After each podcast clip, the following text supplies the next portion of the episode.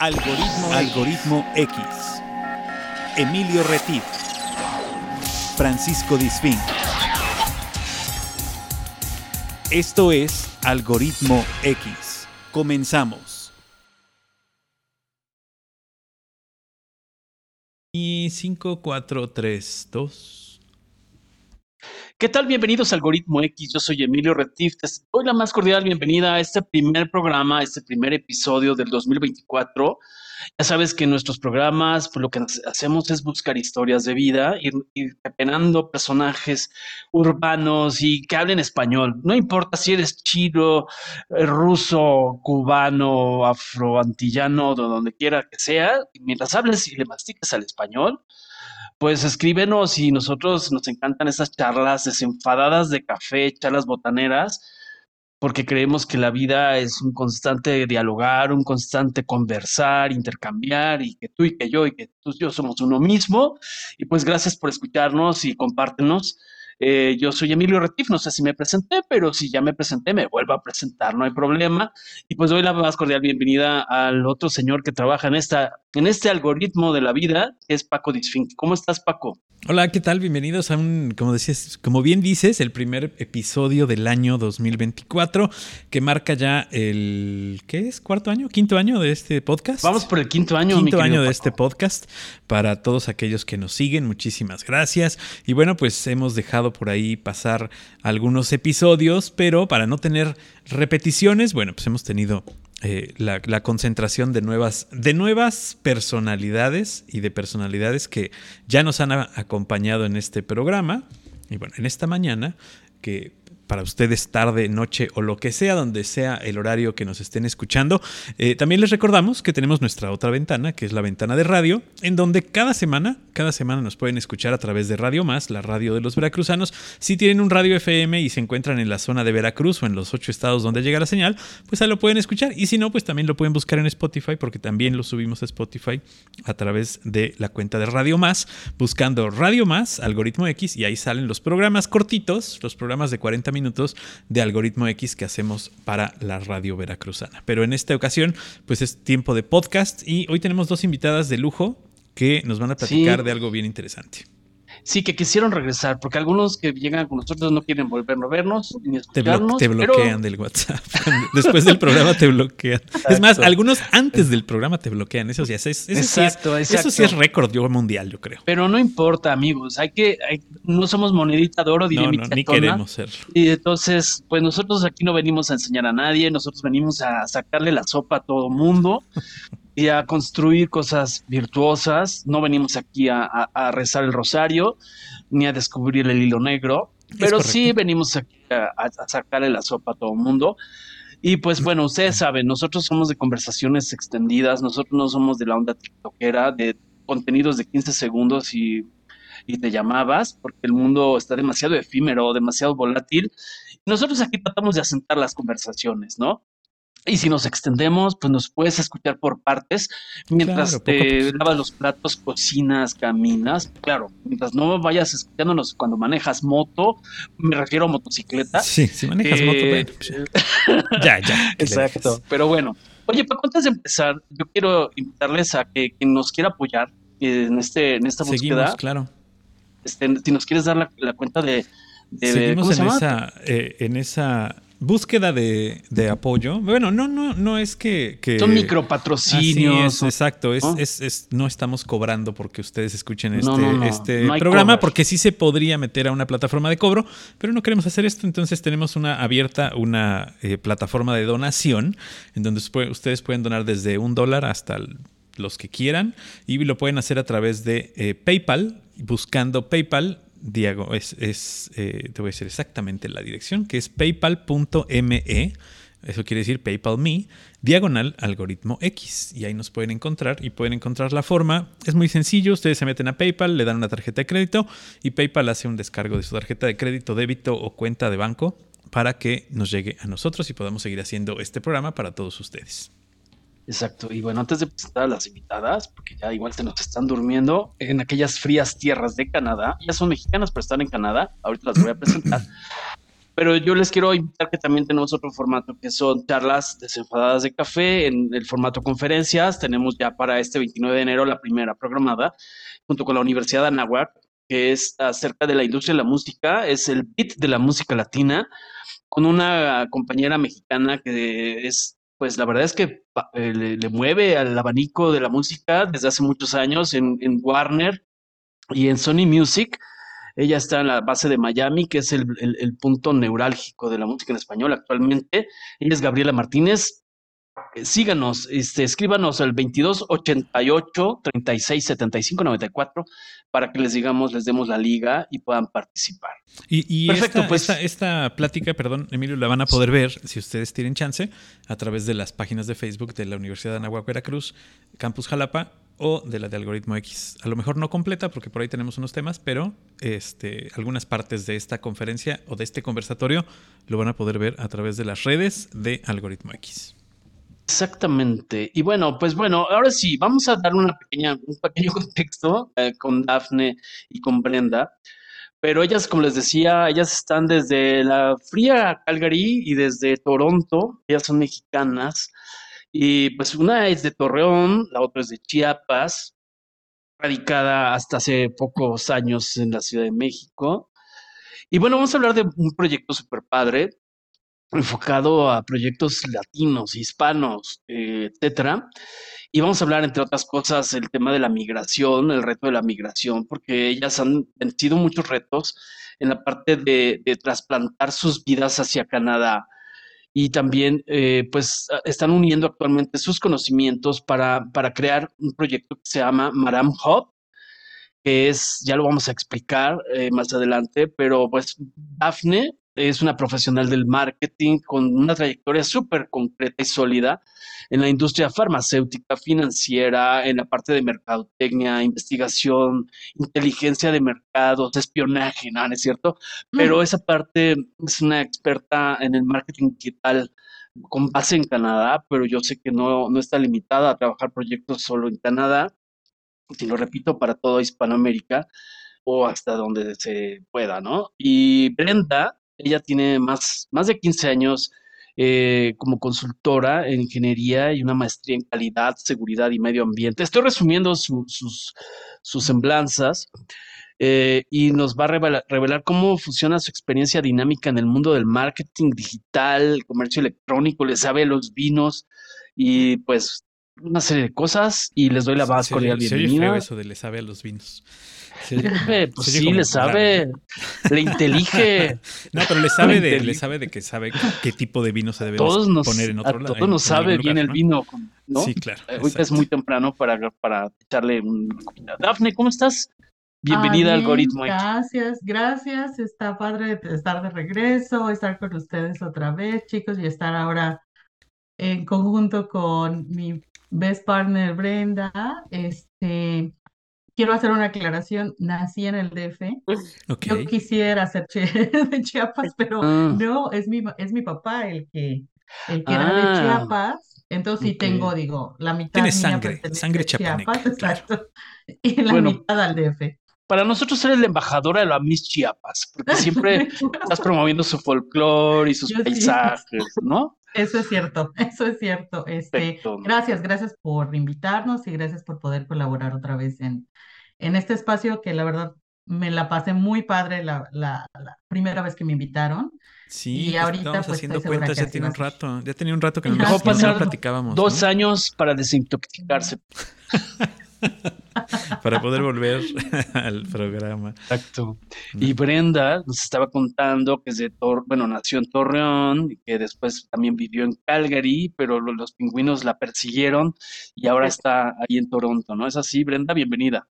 Hola, sí, nacida en, en Torreón y, bueno, he vivido en varios lugares allá en, en México y, y en, en Estados Unidos, en Alemania y ahora en Canadá. Este, primero en unos 10, casi 10 años en Calgary y ahora aquí andamos en, en Toronto experimentando una nueva ciudad.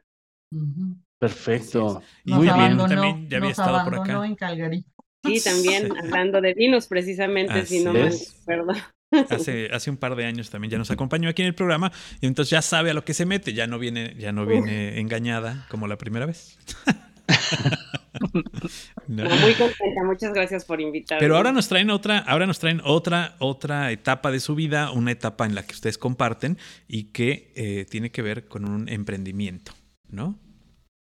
Exacto. Y, yo antes de, justamente con este emprendimiento que dice Paco, a mí me gustaría que enlazáramos este tema, Dafne. O sea, ¿cómo se da ese tema de, la, eh, emigrar eh, hacia otro país y empezar a sentar las bases. Yo me imagino que es como jugar con estas cosas, estas snowballs que se llaman este, como las de Disney, como, se mueve todo, las amistades, el clima, este, la luz, todo, la comida, el idioma. ¿Y cómo se da esta transición para los que están en ese rollo de quererse ir a otro lado o que estén buscando a dónde irse? ¿Cómo se da este proceso, así resumidamente, antes de entrar a, sentar este proyecto que ahorita nos van a platicar. Cuéntanos un poco. Bueno, para mí, y que yo eso he encontrado que cada quien tiene un camino diferente hacia a emigrar a otro país, en mi caso que fue para acá, para Canadá, específicamente en Calgary, pues yo lo hice por razones personales, digo, hay gente que viene en, en otras categorías como estudiantes, como trabajadores temporales, como trabajadores calificados, o sea, y esas eh, otro tipo de categorías, pero en mi caso que fue por una cuestión personal, porque de aquí es mi esposo. Por amor, por este, amor. Por amor, exactamente. Entonces, yo encuentro que mm, sí, se mueve todo, ¿no? O sea, uno es muy chistoso, pero creo que coincidimos muchas personas que estamos en la misma situación o que nos hemos encontrado aquí en que empiezas de cero. Eh, se escucha medio cliché y aunque traigas, yo en este caso estaba mi esposo aquí, pero el resto de mi familia y mis amigos y la gente con la que yo cultivo amistad, pues está en México realmente. Entonces, definitivamente aquí era estar pues sola y tuve que, eso, pues tienes que venir con una mente abierta, con una capacidad de, mm, de reinventarte, de adaptarte al ambiente, sí, de como yo siempre les digo que emigrar no es para todo mundo y em, también tienes que ser muy flexible, ¿no? En fin, eh, porque encuentro que yo misma lo, lo dije llegando aquí, es como, es que en México, así empezaba yo todas mis, todas mis oraciones, ¿no? Es que en México, y es que en México, y pues sí, pero ya no estás en México, estás en otro lugar y hay que tener una mente, sí, abierta, abierta completamente. Reaprender, ¿no? Reaprender definitivamente. Sí, porque, porque no nada más es eh, el cambio de, eh, de, lugar, de idioma, de, comportamientos y tradiciones, sino el clima, eh, los horarios, o sea, hay muchas cosas que este, tienes que tienes que copar, ¿no? Y que poco a poco pues las tienes que ir adaptando a tu forma de vida. Ah, ah, pero lo que sí, es que para, para decidirse a ir a otro lugar, inmigrar a un lugar, pues tienes que tomar una decisión como que, eh, eh, eh, digamos, muy seria, porque si no vas a acabar regresando, ¿no? O sea, me refiero a que tienes que decir, sí, me voy, o sea, me voy, pero como decíamos en México, quemamos las naves, ¿no? Y, y este, ahora mi punto de residencia será este, ¿no? Sí, tal cual. Aunque tenemos, yo creo que tanto Brenda como yo, conocemos gente que han venido y se han regresado. Sí, claro, claro. Que estuvieron un tiempo aquí. y, que no es, y, que no es, que les haya ido mal, ¿no? Está bien, no. No, no. Está bien, pues la gente explora y, si no eres, si no estás feliz en un lugar, pues lo mejor que puedes hacer es, moverte y seguir buscando pues lo que te, lo que te, te convenga más, ¿no? Lo que te, lo que, lo que sea mejor para tu, para tu esquema, para tu vida. Claro, igual te vas a hacer de unos ahorritos para comprarte una casita o poner tu changarro y regresas, porque cada objetivo, como decía Daphne, es diferente. Las metas son distintas, claro. ¿No? Sí, este, Y, la capacidad de adaptación también. Eso creo que es todo el, todo el diferencial que veo en estos casos, es la capacidad de adaptación, porque hay gente que de verdad viene, hace lo que vino a hacer, o vinieron con una expectativa distinta a lo que encontraron y entonces el shock de que no es lo que yo pensaba que era, los regresan. Exacto. Sí, o te adaptas o, o, te llevas un pedazo de México, como ahora un programa que está próximo a salir, que platicamos con Vianey, una mexicana que ¿Dónde está Paco? Creo que en Toronto, ¿no? Está en Toronto. Sí, mm. si no me, si no mal recuerdo, está en Toronto. ah, pues voy a ver este Maram Está, a ver, ver nuestra amiga Vianney. Dile que te, los de algoritmo X echar tacos zapata. Creo que sí estaba en Toronto. Pero bueno, es un caso súper padre. Pero bueno, yo le quisiera preguntar a Brenda su parte, es decir, eh, ese tema de cómo te llevas ese conocimiento, que quiero que nos expliques ahorita cuando puedas, que me llamó muchísimo la atención en tu perfil, que es esta de la ciencia de los datos. O mm. sea, ¿qué es esto? ¿Con qué se come? Y si esa, esa emigrar a otro lado es llevarte contigo la ciencia de esos datos y, plantarla en otra maceta, en otro lugar. Cuéntanos un poquito cómo es esto y lo vamos a ir llevando hacia el proyecto de Maram Hub. Y este, cuéntanos un poquito, Brenda. Nunca, nunca lo había pensado como lo estabas mencionando, pero pues sí, yo creo que al final del día todo lo que lo que vas aprendiendo y acumulando en, a lo largo de los años y en, en, los diferentes lugares en los que uno está, pues son cosas que, que te vas llevando, que están en tu cabeza, están en tu ser, en tu mente, en todos lados, y este, y, lo que haces es pues sacar esos pequeños, esos pequeños datos, esos pequeños clusters para, eh, para adaptarte a, a, lo que, a lo que, a lo que venga. Yo, eh, bueno, yo soy eh, de formación ingeniera y siempre estoy trabajando en la parte de mantenimiento estratégico, ingeniería de riesgos, que así dicho como fácil, es básicamente análisis de datos para toma de decisiones, este, para optimizar procesos de mantenimiento o de seguridad.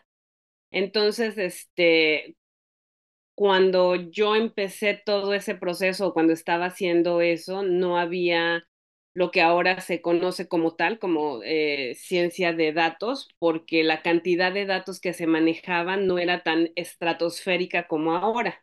Ahora con el uso de Internet y todo lo que tenemos y todo el flujo de información que existe, pues se tuvieron que, se tuvieron que eh, organizar y adaptar y crear nuevas herramientas para hacer todos estos análisis de un pues de millones de, o más de millones, trillones de, de datos, ¿no? O sea, los, las herramientas que antes teníamos no eran suficientes para, para manejar eso, entonces ahora se crearon otras herramientas como Python y cosas así, eh, diferentes lenguajes de programación, este, y, otras herramientas, otras cosas, este, pues para manejar toda esa cantidad de datos, ¿no? Entonces es, es básicamente lo que, lo que yo he estado haciendo y lo que ahorita con Maram también un poco eh, tratamos de, sin duda, de traerlo también a la mesa, ¿no? O sea, eh, siempre la, tener ahí en cuenta la capacidad de, tener presentes los datos y en base a esos datos analizarlos y tomar decisiones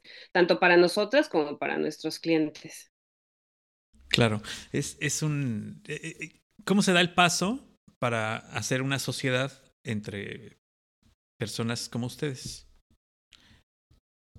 Eh, pues yo me gustaría decir como un, como un pre de esto es que tanto Brenda como yo ya teníamos negocios. Yo empecé a trabajar de manera, sí, ya está, ya estábamos, este, sí, te funcionaba como emprendedoras.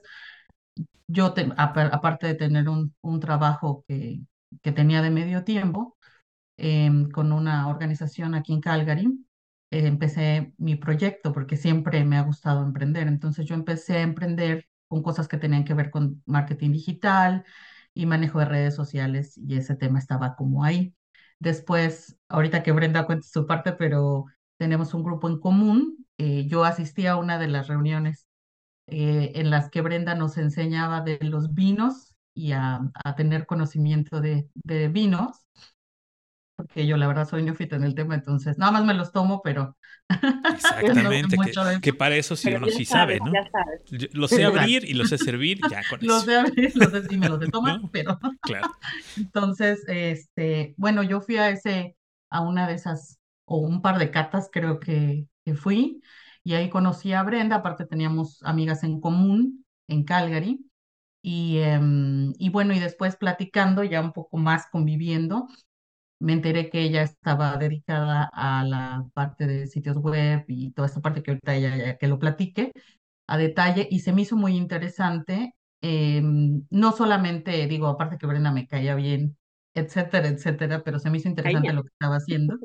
O sea, ya no te caía, cae, ya ya no te cae bien. Sí. O sea, Con no, oye, ahora en- me en cae el tiempo mejor, pasado. ahora me cae mucho mejor. No, pero me refiero en ese momento hicimos buen clic, pues, o sea, como que no fue difícil establecer una relación y eh, platicando, creo que una vez en una reunión, creo que nos pusimos a platicar de, ¿y tú qué haces? ¿Y yo qué? ¿Y de qué es tu emprendimiento? ¿Y el tuyo de qué es? Y este, y entonces, bueno, ahí nació una, una, una inquietud. Eh, si quieres, tú cuenta la otra parte, Brent, porque como que voy a regresar después a cómo llegamos a pero- Sí, sí, pues sal- salió la, creo que teníamos como que una visión o una experiencia muy similar respecto al tema de, eh, de lo que ve, lo, lo que pasa es que ahorita que hablaban de, de migración, pues también estaba, estaba pensando que eh, la, la realidad es que muchos de las, de la, de las aptitudes que se requieren para ser emprendedor son muy similares a las que se requieren para ser migrantes. Así como no todo mundo decía, no todo mundo puede, puede, está hecho para irse a otro país, no todo el mundo está hecho para, para emprender, ¿no? O sea, hay gente que le gusta la comodidad de, pues, de un sueldo fijo y de, de O de tener un eh, jefe, ¿no? y de, sí, o sea, y es, y es algo seguro y es algo este, que, que ahí va a estar. Un, un emprendedor como un migrante, pues eh, siento que tiene más curiosidad, este, es- está dispuesto a, a, a- a tener más riesgos, está dispuesto, tiene muy buen sentido de adaptación. Entonces, creo que nos dimos cuenta que muchos de los migrantes que, que, que conocíamos en, en Calgary, en este caso, este, también eran emprendedores, lo cual, te digo, con actitudes similares no se me hacía raro. Y así es en términos generales. La gente se va a otro país y es muy seguro que emprenda, o sea, es, es muy probable que emprenda, no todos, porque hay gente que viene también a trabajar. Yo llegué a trabajar a una, al mundo corporativo y después terminé como emprendedora, este, pero, pero sí, nos dimos cuenta de eso, de que había muchos, muchos eh, latinos en este caso, porque era la, la comunidad que conocíamos. Eh, muchos de esos latinos era gente que a lo mejor tenía eh, pocos conocimientos o poca interacción con el mundo digital, pero tenían un emprendimiento o estaban por iniciar un emprendimiento. Y la otra es que había mucha gente también como este, de, de nuestra edad, ¿no? Arriba o alrededor del, alrededor de los 40 Alrededor. este, que también iniciaban con emprendimientos y que a lo mejor no tienen el, el, el mismo, la misma noción, el mismo conocimiento que un chavito de 20 años. Entonces creo que fue clave identificar esa necesidad en, en la comunidad en la que nos, nos desenvolvíamos para, para decidir crear el concepto de Maram, este, inicialmente cubriendo este, esta, pues esta oportunidad que identificamos básicamente, ¿no? Que era este, mujeres emigrantes, emprendedoras o solopreneurs, como le, le dice, o sea, es más que negocios pequeños, todavía más chiquito, una sola persona sí. este, lanzando su negocio, no sé, de vender pan o de limpieza o de cosas así, y, y ayudarlos con la parte, con la digitalización de su negocio, ¿no? O sea, gente que sabe que tiene que irse hacia allá, pero no sabe cómo hacerlo y no entiende el lenguaje complicado de, de O, pues, o- del o mundo simplemente digital. no lo quiere, no lo quiere este, tener en sus manos, ¿no? Porque hay gente que dice, sí, o sea, sí entiendo que tengo que estar en el mundo digital, entiendo que tengo que tener una página, que tengo que tener una página de e-commerce, Sí. pero no lo quiero hacer, ¿no? O sea, yo no lo quiero hacer, quiero que alguien lo haga, ¿no? O incluso o- o buscar los servicios, ¿no? sí. Ajá, o incluso buscarlos no saben cómo hacer. Es o que, que hay demasiada información, o sea, y a Y veces la gente confusa, se ¿no? satura con información y entonces me voy por acá o me voy por acá. O sea, ayer estaba, justo ayer estaba viendo un, un anuncio de Shopify que decía, eres un negocio DTC, o sea, que, que, que básicamente retail, eh, quieres, entonces, quieres irte de 5 millones a 20 millones, nosotros te ayudamos. Y hay mucha gente que, güey, ganar mil dólares. O sea, Claro, no- sí, Sí, sobre todo ahora hay mucha confusión, muchos, mucha información, muchos datos, muchas personas publicando contenidos milagrosos, ¿no? De este sigue estos cinco pasos 6 millones de clientes en las próximas tres minutos, ¿no? Y así te doy la ecuación en tres pasos.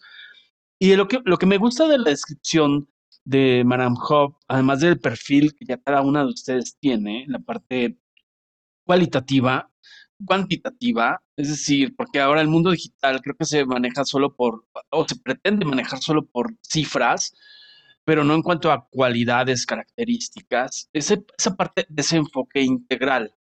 Es decir, el enfoque integral, por eso es una hub, por eso es como la integralidad de una base operativa, llámese de, no sé cómo se llamaría en español, una base operativa para mí, en mi entender, donde me, queda claro el, enfoque. El objetivo es em, dar empoderamiento a esas em, mujeres que, son migrantes, ¿no? En cualquier parte.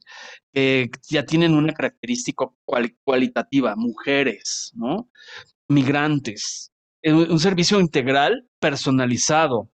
No es eso de eh, participa en un webinar gratuito y vuélvete millonario en un abrir y cerrar de ojos, ¿no? Sino cómo conectar con el público dependiendo de tu producto, tu mercado, tu ubicación, la naturaleza de tu modelo de negocio, si e-, eres enfocado de, negocio al consumidor, de negocio a negocio, de negocio a gobiernos, de negocio, o sea, desde ahí hay que ir acomodando los cajones, los calcetines con los calcetines, los calzones con los calzones, y esa parte a mí me encanta porque en ese marasmo de, de, de, de gurúes, este, creo que es importante irlo matizando hacia que alguien te sienta escuchar, a ver, ¿qué es lo que vendes? Trabaja tu descripción. Este, tu modelo de negocio, quizá no vendas comercio electrónico, pero la gente está buscando información en Internet, aunque compre físicamente, ¿no? Y de ahí vamos a, no sé quién de las dos quiera desenmarañar este enredo que yo ya hice. no, no, no, está súper bien. Pero algo que sí me gustaría como aclarar es que en este proceso hay dos cosas muy importantes. Nosotras somos muy complementarias y creo que ha funcionado muy bien el concepto de Maram justamente por eso, porque o la gente va y busca un sitio web o necesita un sitio de e-commerce o de comercio electrónico o quieren un logo o quieren, pero está todo regado, no saben qué va primero y qué va después eh, hemos tenido muchos clientes que, como dice Brenda, están emprendiendo en solitario, o sea, están en este país intimidadas también porque a veces la gente no habla bien el idioma y en una, hay que entender el mercado en el que van a, operar también, que es el mercado canadiense, o si venden en línea, pues que entiendan la capacidad y el alcance que pueden tener con las herramientas digitales que están disponibles ahora, pero completamente adaptadas a sus negocios. Em, eso es lo que hace toda la diferencia y lo que también creo que las dos cuando nos sentamos a crear esto es como queremos ayudar a mm, que la gente entienda que no necesitan saber todo. Para eso justo estamos nosotras, ¿no? O sea, em, por ahí he, he, escuchado con mucha gente que se dedica a hacer este consejeros de negocios es que para que el negocio de verdad haga un boom, eh, pues el, el dueño del negocio necesita dedicarse a lo que mejor sabe hacer, que es hacer su negocio, a limpiar, a hacer el producto, a cocinar, a em, elaborar cosas, pero muchas veces, como están emprendiendo en solitario, pues la hacen de toda. O sea, tú eres la secretaria, la contadora, la ¿no? La, la, mercadóloga, la publicista, la... entonces muchas veces pues pierde o pierdes un poco el enfoque y te desgastas tratando de, de ver cómo pones junto todos esos elementos y entonces ah, le haces un boost al emprendimiento. Una cosa también que fue clara fue como eduquemos a la gente que no, no está familiarizada con estos conceptos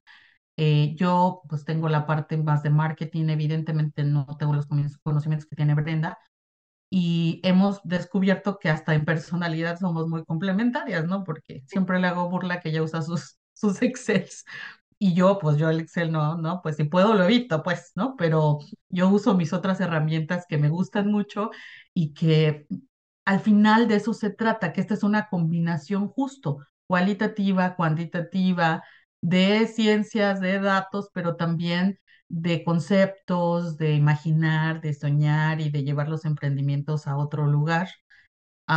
y que creo yo que también por nuestra experiencia podemos, ya estuvimos en esos zapatos, ¿no? Ya empezamos a emprender. Yo también tuve que registrar mi negocio en esta provincia. Por ejemplo, aquí donde vivimos, tenemos que registrar los negocios para poder empezar a operar, Y hay una serie de pasos a seguir en Canadá para que tu negocio esté eh, operativo y sea oficial que estás lista para emprender. Em, y ya lo hicimos por ahí. Hay, también hacemos, por ejemplo, cosas que tienen que ver con planes de negocio. Eso es algo que nosotros, o al menos personas que hemos, con las que hemos tenido contacto, no están acostumbradas a trabajar en un plan de negocios antes de hacer, antes de lanzar un negocio, ¿no? Es como que nos lanzamos todos como el borras. Claro, a ver qué va saliendo, ¿no? Sí, o nos salió la oportunidad de vender algo y la tomamos y está padrísimo, pero en Canadá al menos eh, se necesita, se necesita, es obligatorio incluso para temas de rentar un local o de tener acceso a ciertos programas del gobierno, el tener un plan de negocios. Y, y, a veces pues, les, les da shock así como de, ¿cómo? ¿No es un plan de negocios? Pues sí, y te lo van a pedir, ¿no? O sea, eso es algo que vas a necesitar sí o sí en algún punto del proceso. Entonces, bueno, ha sido, ya me metí como un poco más a detalle, pero a lo que me refiero es, las dos estábamos emprendiendo por nuestra parte. Eso me gustaba mucho de Brenda, que ella ya estaba establecida. Y aparte, Brenda tiene mucha experiencia en algo que yo no, no tenía en ese momento, que es en e-commerce, ¿no? Es comercio electrónico. Entonces, ya ahorita que les diga ella por qué o qué, cómo estaba en esa parte antes de, de estar con Maram, pero hemos podido traer todo ese conocimiento juntas de lo que las dos estábamos haciendo por nuestra parte y prácticamente compartirlo con todos los negocios que nos dan chance de, de colaborar con ellos, ¿no? Sí, porque... Sí, la verdad creo que hemos tenido... Ay, perdón, adelante. No, no, no, no, adelante, adelante, sí, sí. No, solo iba a decir que sí creo que hemos tenido mucha suerte en esa parte complementaria de la que Dafne hablaba, porque eh, cuando estábamos por separado, cada quien hacía sus, sus cosas y juntarnos nos ayudó a pues a tener una oferta más, este, más, más completa y, y, y, además, este, pues siempre es más fácil tener ahí a un partner con quien estás discutiendo ideas y, y creo que las diferencias de personalidad también han ayudado para aterrizar una a la otra constantemente cuando se, cuando se requiera o para apoyarnos en, en, en otras cosas, ¿no? Definitivamente sí. Así es. Y sobre todo, volvemos al punto a mí el tema de la mercadotecnia me fascina porque entendamos que no solo es generar ventas, como mucha gente piensa, la mercadotecnia es con generar ventas. Bueno, pues partimos de, una descripción que hay que aterrizar, ¿no? Es decir, lo que administra es la demanda, es decir, encontrar al consumidor a donde quiera que éste se encuentre y acerca del producto. Ahora, eso me encanta, este, el tema del plan de negocio. Plan de negocio que es, volvemos al caso, es un traje a la medida no es un copy-paste de un documento que te encuentres por ahí en algún tutorial. Y entonces, fíjense que ahí me gusta mucho porque a veces, no sé si nos quieras explicar así con manzanas para todos, este, Brenda o, o Dafne, a veces no se sabe distinguir entre una descripción técnica del producto o del servicio, una descripción mercadológica este, desde el canal de distribución y todo ese tipo de cosas, y una, una, una em, descripción hacia el consumidor. Es decir, hay una gran confusión en ese sentido. Y luego también es la pregunta de los 64 mil dólares, ya en este caso sería, ¿cuál es la diferencia entre un modelo de negocio y un modelo de atención? Porque ahora como que muchos negocios quieren ser el Uber o el Airbnb o el Starbucks, de, o sea, como que quieren adoptar como calzador modelos de negocio o modelos de atención de esas empresas líderes, ¿no? Eh, me ha pasado dando consultoría a algunos. Es que yo quiero ser el Uber de los seguros. Es que yo quiero ser el Domino's Pizza de no sé qué, ¿no? Entonces, cuéntenos un poquito, a ver, así matizando, sin que sea una lección, una cátedra, eh, acerca del modelo de negocio. O sea, cómo aterrizas tú como alguien que da enfoque integral, que empoderas a esas mujeres eh, eh, migrantes con un servicio personalizado, ¿cómo se aterriza un plan de negocios? Mira, normalmente, bueno, hay dos componentes. Una, y aquí igual volvemos a intervenir Brenda y yo en dos fases distintas cuando estamos trabajando en plan de negocios. Una, empiezo yo como vamos a platicar de cuál es tu idea, de qué se trata tu negocio, de qué, qué vendes, cuál es tu producto o tu servicio, y vamos a hacer un poquito de investigación porque si no, no le vamos a dar. Eh, tú puedes pensar que, no sé, que sería maravilloso vender eh, marcos para fotos en Canadá y traes unas ideas padrísimas y estás segurísima que sí, pero pues realmente no conoces, no tenemos datos duros para respaldar el que sí vaya a haber demanda en Canadá para, o en Calgary o en, en la ciudad en la que se encuentren, es más, lo voy a hablar a nivel global. En la ciudad en la que estés, tienes que descubrir qué te están diciendo los números. Los números, pues no mienten. Entonces, eso, y aparte son eh, completamente objetivos, ¿no? quitas la subjetividad, porque todos con nuestro emprendimiento nos emocionamos y creemos que es lo mejor de lo mejor. Entonces, y está padre, pero hay que respaldar, ¿no? Entonces, en, el, en las primeras etapas se trabaja un poquito el qué, ¿no? El qué vendes, cómo, cómo lo vas a hacer y para quién lo vas a hacer.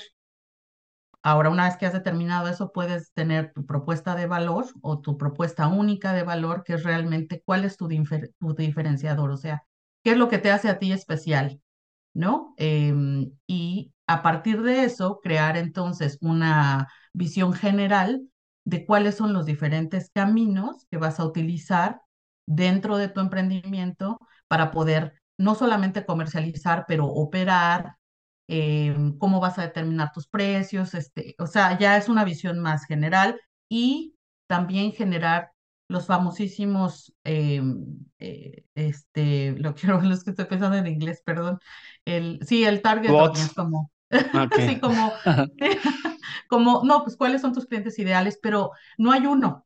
Normalmente tienes tres mm. principales y por ahí te sale un secundario, esos que nunca esperaron que nunca esperaste que iban a comprar y te terminan. Y es sorprendente, son de esas cosas que vas, tienes, aparte el plan de negocios es un documento vivo, no es un documento que se hace una vez cuando empiezas el negocio y se olvida. Se tiene que revisar todos los años para poder adaptar justamente estos perfiles de, de clientes y de y estos detalles del negocio que ya tuviste un año en operación y que definitivamente le vas a hacer ajustes a ese plan.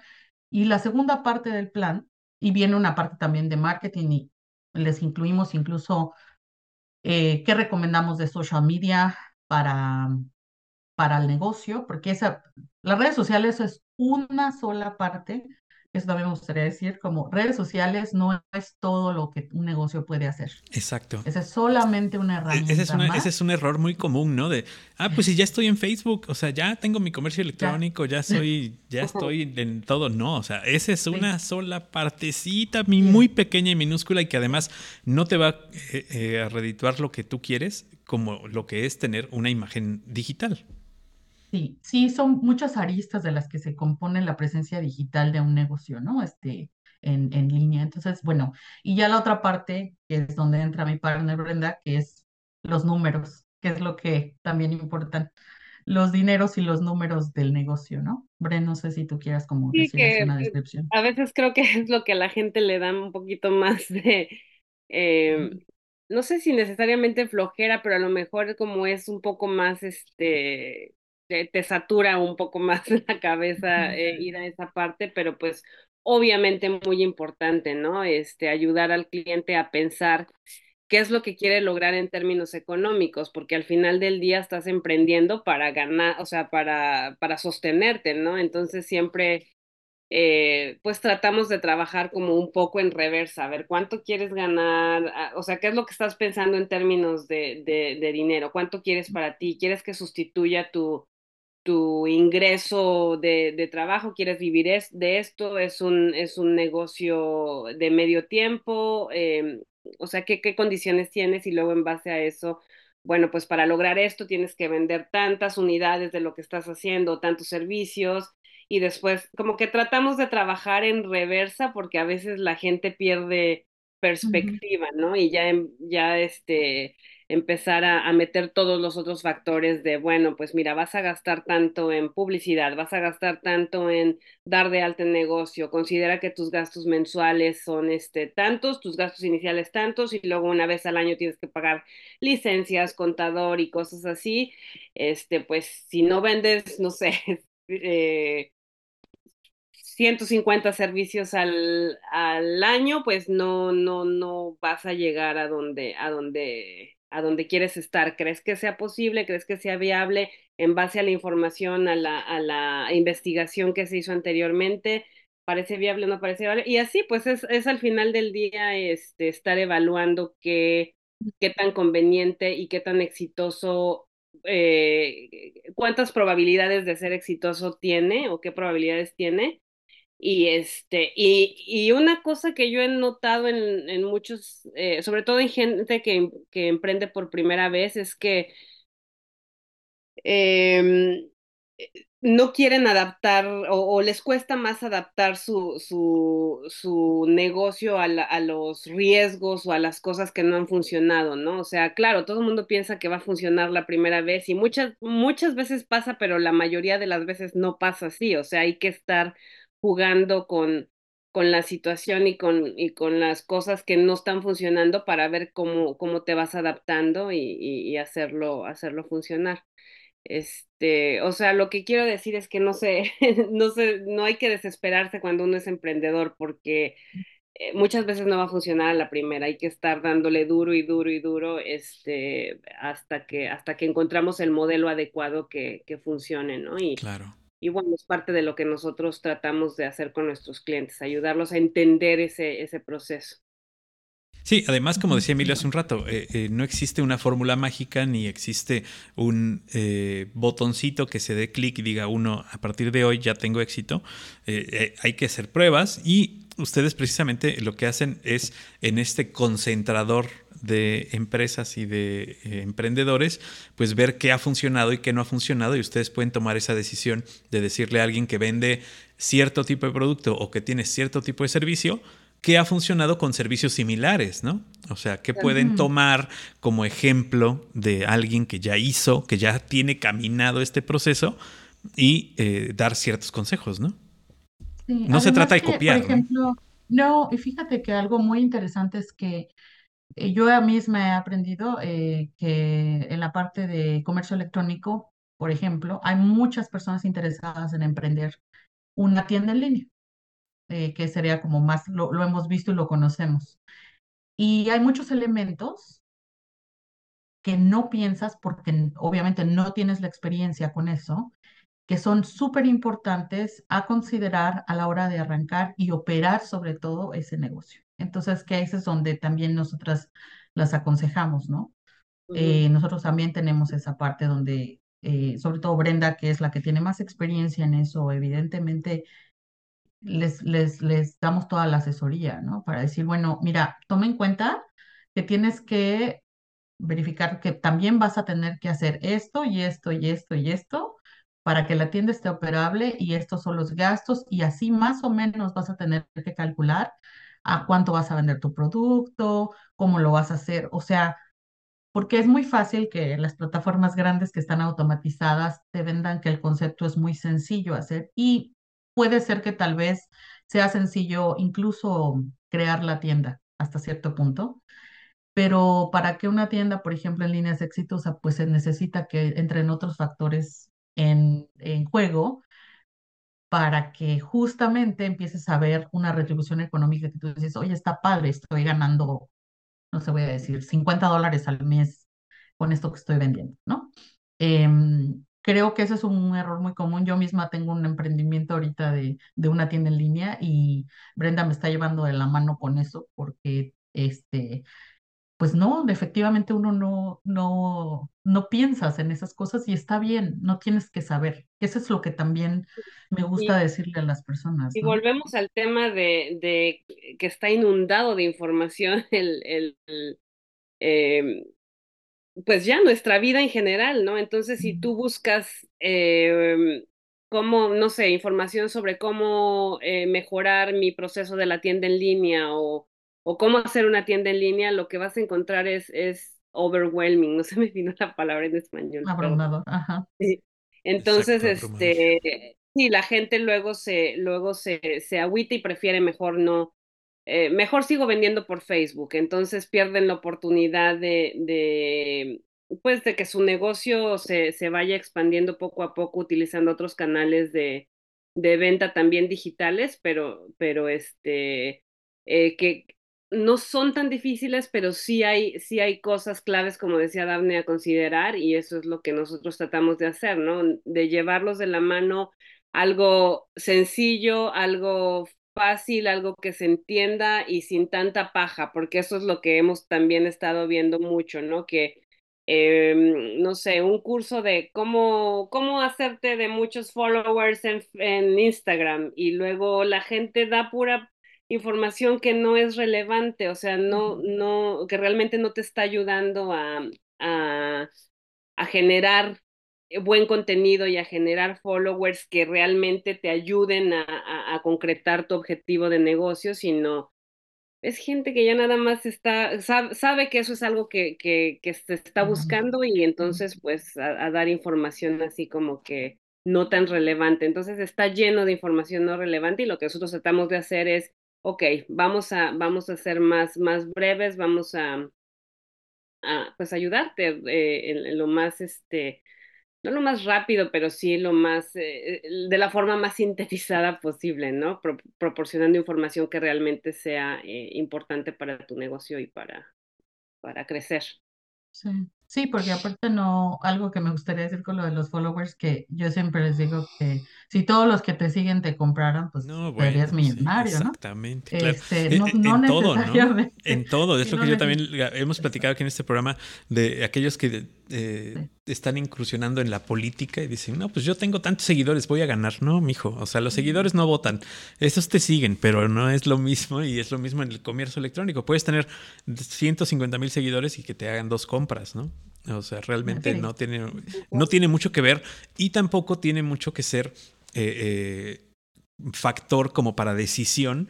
Eh, si una marca tiene muchos seguidores, no siempre es que sea la mejor, ¿no? O sea, a veces puedes decir, pues los compró, los puso y los tiene, pero no quiere decir que, que estén de acuerdo con su producto, ¿no?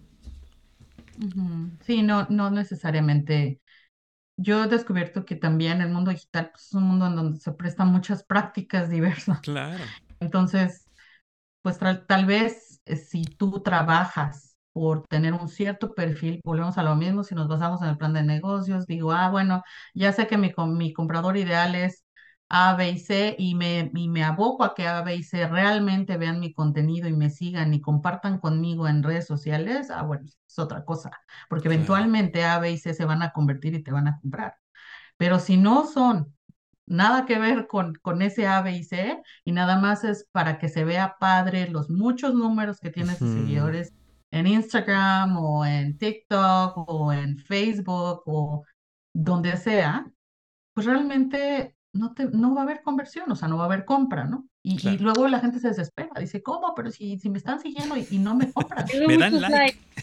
sí, me dan me like. like. ¿no? O sea, yo eso, eso es todavía como, es que tengo muchos likes y yo siempre digo, híjole, pues hasta siento gacho decirles como que, pues sí, pero está padre, o sea, eso quiere decir que Okay, que está tu funcionando contenido tu contenido. Está funcionando no, en algún claro. punto, pero no really, o sea, pero como no realmente porque incluso el alcance de una publicación puede ser muy bajo y tú tener muchos likes. Bueno, Exacto. ya ahí nos podríamos meter en, en ya otras, en números que no vienen ahorita a detalle, pero lo, lo que sí quiero comunicar que creo que es importante es que no nos dejemos llevar por estas prácticas comunes que hay de tener muchos seguidores, y que muchos seguidores significa que un negocio va a vender mucho, pues realmente no, no. siempre, claro, no, no siempre. No, no siempre, no.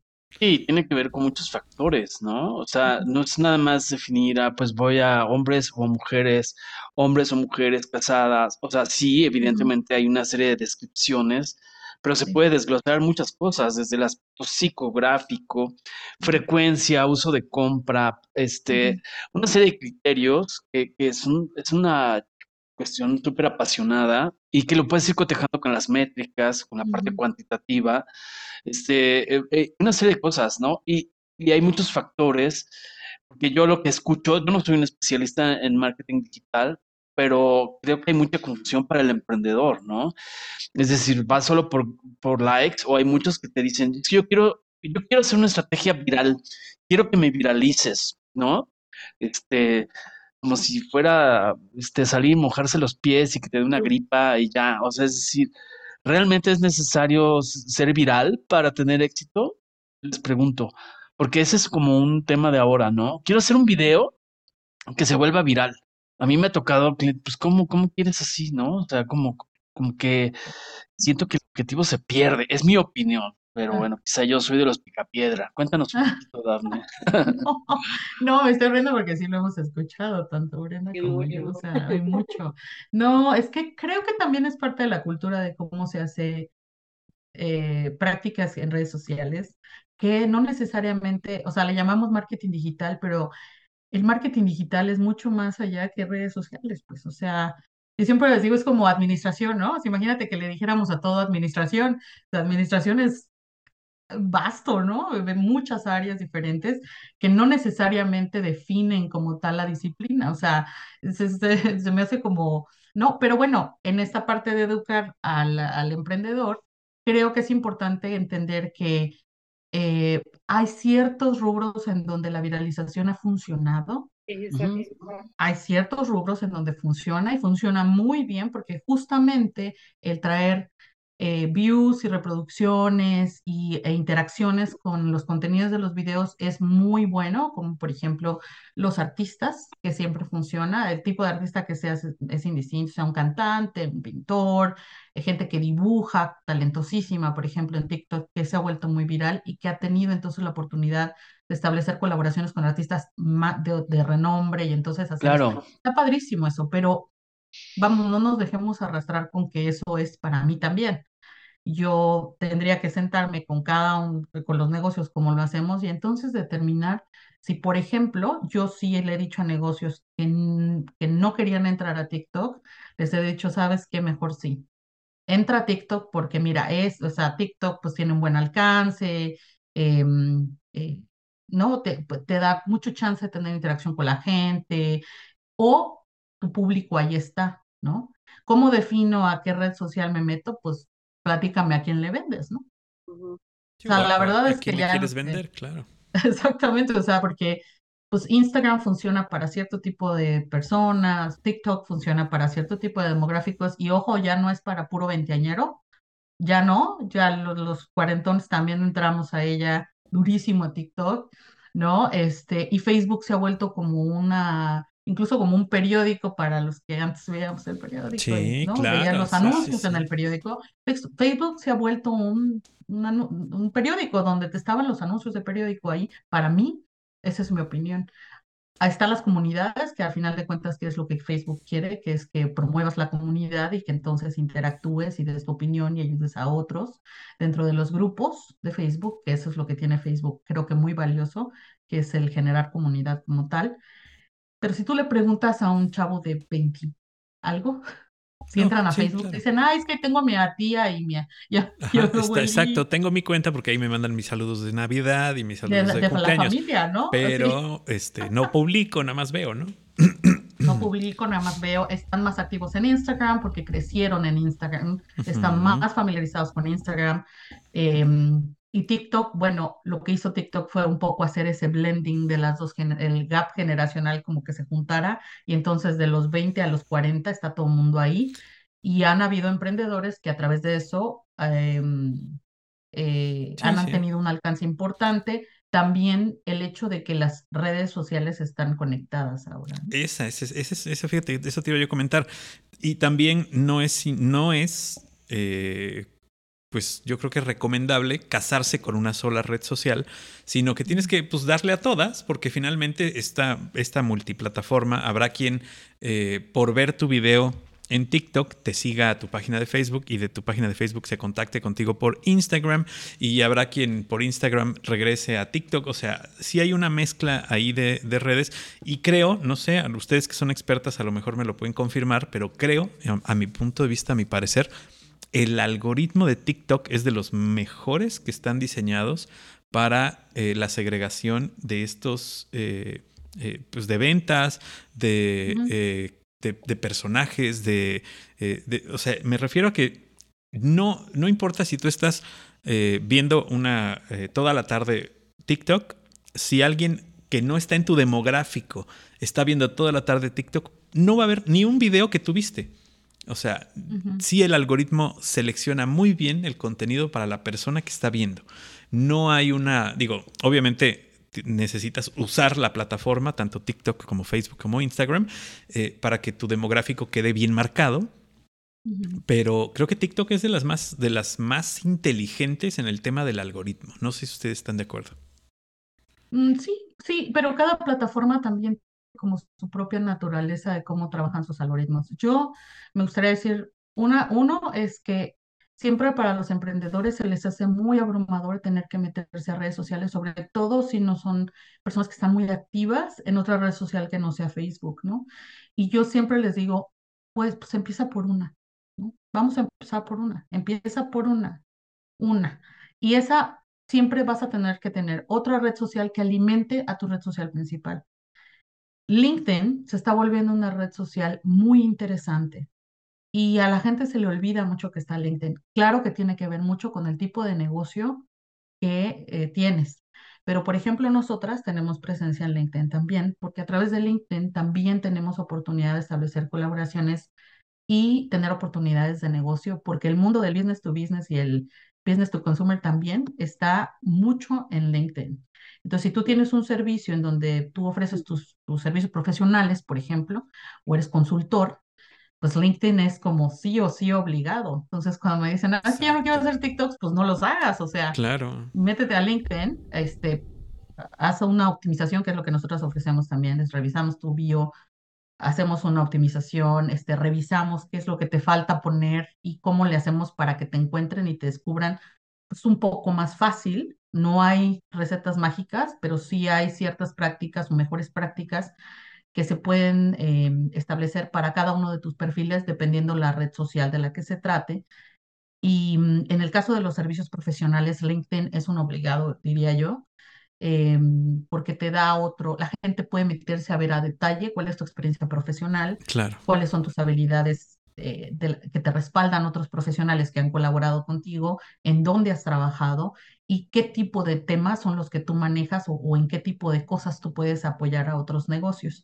Y siempre LinkedIn se deja como de lado, ¿no? Este, eh, entonces, LinkedIn por ahí está resurgiendo. Hay, hay muchas. Hay, hay yo creo que el, punto clave es entender tu negocio, ¿no? Y creo que nosotros como Maram eso tratamos de, enfocarnos este, en, ayudar a los clientes, entender tu negocio, entender los objetivos de tu negocio y, el, y, tu, y tu cliente potencial para entonces ayudarte a decidir cuáles son los mejores canales de venta y los mejores redes sociales o las redes sociales que a lo mejor más te, más te convienen.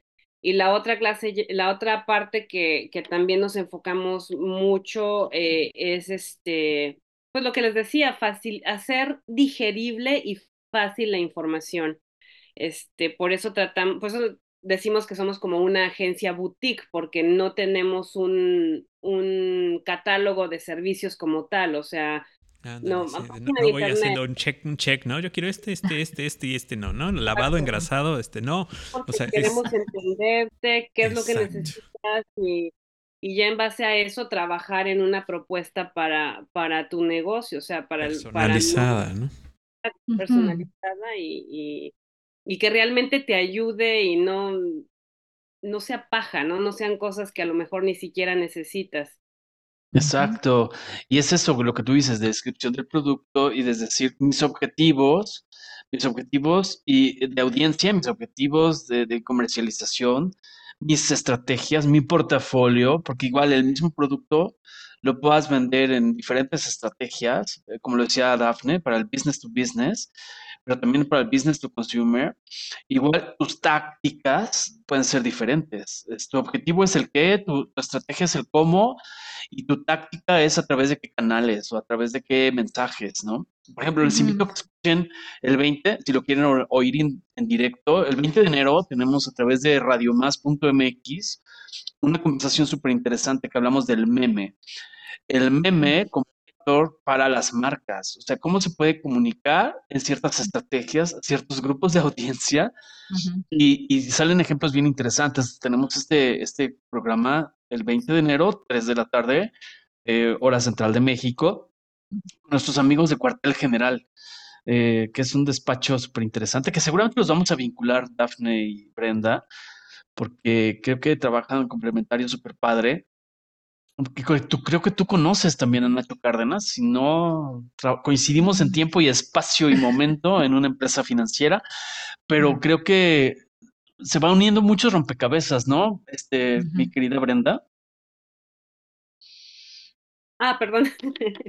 no, me, me, distraje un poquito. Sí, sí. No te preocupes. La, la, colaboración es, es clave, sin, sin lugar a dudas. Ahorita estaba pensando en lo que Dafne decía de LinkedIn, pues nosotros empezamos, Dafne y yo, haciendo todo y, y ¿sabes? Hace, hace año y medio que, que, que decidimos lanzar este proyecto hasta que dijimos, bueno, tenemos que empezar a, a buscar más ayuda y, y, y, también más conocimiento que está fuera del mío y del de Dafne, ¿no? Entonces, eh, pues poco a poco hemos ido, hemos ido creciendo, hemos ido encontrando gente que nos, que nos apoya, este, y, y ha sido clave el, el, tema de, bueno, en este caso LinkedIn, redes sociales y todos, todos estos eh, que no necesariamente son nada más para enfocarnos en vender y en encontrar clientes nuevos, sino también para pues para hacer comunidad y para, y para buscar este tipo de, de colaboraciones. Este, está súper interesante, quiero, me, me, muero de ganas por ver este programa de los memes que decías, porque a mí en mi negocio de, bueno, no, no, es negocio como tal, pero en la parte de los vinos, este, que, que tengo una, también un Instagram de, donde yo inicialmente dije, ah, pues voy a hablar de vinos y voy a poner como datos interesantes y así, este, me di cuenta que los memes les interesaban mucho más, memes sobre vinos eran mucho más interesantes que, que también pueden ser memes que aporten algo de, de conocimiento, ¿no? Pero la gente se quiere reír y relajarse cuando habla de esos temas, o mucha gente, no necesariamente aprender todo el tiempo con tanta seriedad. Entonces, Exactamente. Es, Exacto. Y de hecho, perdón, Paco, hablábamos en ese, en ese programa, me anticipo que ya lo grabamos, pero hablamos de un ejemplo típico, así como mucha gente se quiere uberizar o quiere ser el Dominos de tal categoría, eh, o quiere ser el Airbnb de la industria no sé qué, ahora pasa que publicitariamente en la o en la comunicación de marca, la gente que se quiere eh, ¿cómo se llamaría esto? Hacer como el, el, mensaje tipo librería Gandhi o Bachoco, ¿no? O sea, todo el mundo quiere hacer su comunicación como Bachoco y hablábamos de parte del objetivo y nos encanta el ejemplo de, de, Gandhi que nos llega por segunda vez en estos diálogos, porque hablamos también por su parte con Nora Larios, quien estuvo al inicio de estas campañas de Gandhi, donde la gran paradoja del objetivo es cómo promuevo un servicio de lectura en un país de un bajísimo índice de lectura. Y ahí es donde entra el tema cuantitativo y cualitativo, un poco para amarrar lo que hemos conversado hasta ahora con Brenda y con Daphne, y se aterriza una estrategia muy particular. Y entonces, ¿qué fue lo que hizo? Esos mensajes hicieron leer a la gente con mensajes súper cortos a partir de cuestiones de la conversación social en redes y que suena súper llamativos. Se volvió un icono, pero no todo el mundo tiene que seguir esa estrategia, ¿no, Paco? No. Así es, o sea, tenemos, tenemos una eh, alta gama de opciones, como lo hemos platicado el día de hoy, pero también, eh, y también platicamos con ellos en esta ocasión de cómo puede usar una estrategia que no es la adecuada o un meme que en este caso que no era el adecuado, puede hundir a tu marca, ¿no? Puede sumir a tu marca o ponerlo eh, en contra de lo, que, de lo que a lo mejor son tus valores o tus metas, ¿no? Es bien importante que como emprendedor tengas una meta y la meta, la principal meta no sea nada más vender, sino tengas una meta y un programa de desarrollo durante cierto tiempo específico y que eh, a través de empresas como la suya o, de estrategias que ustedes pueden generar, pues se logren o no estos objetivos o se superen o no estos objetivos, ¿no? Es bien importante. Ustedes, ustedes platicaban al principio que este plan de trabajo, esquema de trabajo, eh, es necesario incluso en temas eh, legales para dar de alta un negocio, ¿no? Sí, efectivamente. Sí, al menos eh, lo que hemos tenido de experiencia aquí en, Canadá es que eh, pues el registrar tu negocio, tu marca, incluso si tú tienes presencia física, o sea, si tú vendes producto físico, vamos a decir que tienes una tienda y estás interesado en rentar un local, cuando tú vas con los canadienses a querer rentar un local, nos ha pasado mucho que te llegas y tú quieres, tú piensas que es ya, ¿y cuánto la renta? Ok, bueno, ya voy a dar mi dinero. Y te dicen, ok, sí, pero para que te consideremos dentro de todo el pool de candidatos, eh, ¿dónde está tu plan de negocios? Porque ellos se van a asegurar de que tu negocio tenga un respaldo. Para pagar que tengas una proyección financiera y que la, la, la, claro, para poder pagar la renta y cubrir los demás gastos. Y eso es una, es un requisito eh, que, pues sí, que tienes que cumplir aquí. Algo ahorita un poco pensando, y perdón que me regrese a lo que está diciendo Emilio de la, de la campaña de Bachoco, es que yo, ese es un perfecto ejemplo de la cultura vista a través de esa comunicación. El mexicano tiene muy buen humor, o sea, nosotros nos reímos hasta de las peores tragedias, ¿no? Ya pasa algo en el mundo y están los memes. ¿De dónde? De México. O sea, México es un país en donde empieza a generar los memes y entonces el meme se vuelve un vehículo de comunicación común que incluso puede traspasar eh, las edades y los estratos sociales y un montón de cosas que son capas que se van ahí construyendo con un, por ejemplo, con un perfil de un comprador. Yo realmente, y me ha pasado, porque me ha pasado con gente, con mexicanos que están emprendiendo también, o simplemente latino, que creo que somos mucho más light en ese sentido, somos mucho más relajados, nos reímos de más cosas y es, es cultural, pienso yo, es que no se olviden en dónde van a vender. O sea, sí, qué divertido, sí, qué padre, pero es, es propio, es correcto, está bien, tu público objetivo, la gente que te está comprando, eh, porque normalmente dicen, es que a mí se me hizo muy divertido. Y yo siempre les pregunto, bueno, ¿eres tú el público objetivo? O sea, ¿eres tú el, eh, tu, tu comprador ideal eres tú? ¿Tú caes dentro de esa categoría? A veces sí, ¿no? Sí, a veces sí. Ah, pero si no, sí. Pero si no es el, pero si no es así, entonces no perder de vista que tienes que adaptar justamente lo que, lo que hacemos nosotras, que es adaptar el contenido. Eh, muchas veces les he dicho, por favor, no, no suban memes o no suban o no tengan reacciones a esto, eh, por cuestiones que pasan políticas o así, dependiendo del tipo de producto o de servicio que tengan, ¿no? Y, y hasta de manera, pues de risa les digo, su consultor de marketing les dice que por favor no lo suban, Y, y, ellos quieren poner como algo ahí. Y yo siempre digo, bueno, pues no siempre es lo mejor. O sea, Claro, porque te, pueden ligar de repente a cosas que no quieres que tu negocio o tu servicio sea. Y si de repente le estás dando like, por ejemplo, a todas las publicaciones de Epstein, ¿no? Y entonces este, dice, ay, güey, pues entonces, ¿qué, no? ¿De, de, qué lado estás masticando si, si, si tu negocio habla de que eres este, responsable con el género, por ejemplo, ¿no? Entonces, sí, sí, es, bien, es bien complicado y eso también lo hemos platicado en otros programas y con otros temas, que la gente eh, claro, cada vez es menor, pero, pero, o sea, cada vez la gente tiene como un poquito más de conciencia, pero sí hay que tener mucho cuidado con lo que se publica en redes porque es parte de lo que eres, o sea, es parte de ti. Eh, si estás buscando trabajo y publicas que cada fin de semana te vas de borracho, pues órale que no te van a dar chamba muy, muy pronto. Este, o si estás buscando vender algo y tus publicaciones son de puras tranzas que haces en Facebook, bueno, pues entonces aguas, ¿no? Por ahí, eh, esta huella digital que vamos dejando en todas eh, las redes sociales, sí va a llegar un momento en que nos va a dar la vuelta y nos va a cobrar factura, ¿no? Sí, definitivamente, sí. y lo que publicas y lo que decía Dafne, lo que reaccionas. a lo que reaccionas, lo que likeas, lo que recompartes, etcétera, ¿no? puede ser muy, muy contraproducente algún comentario. parece algo muy sencillo, ¿no? Parece algo muy lejano, a lo mejor este eh, tener por ahí eh, un, darle like a algo que, que en lo general no está bien visto, por decirle así.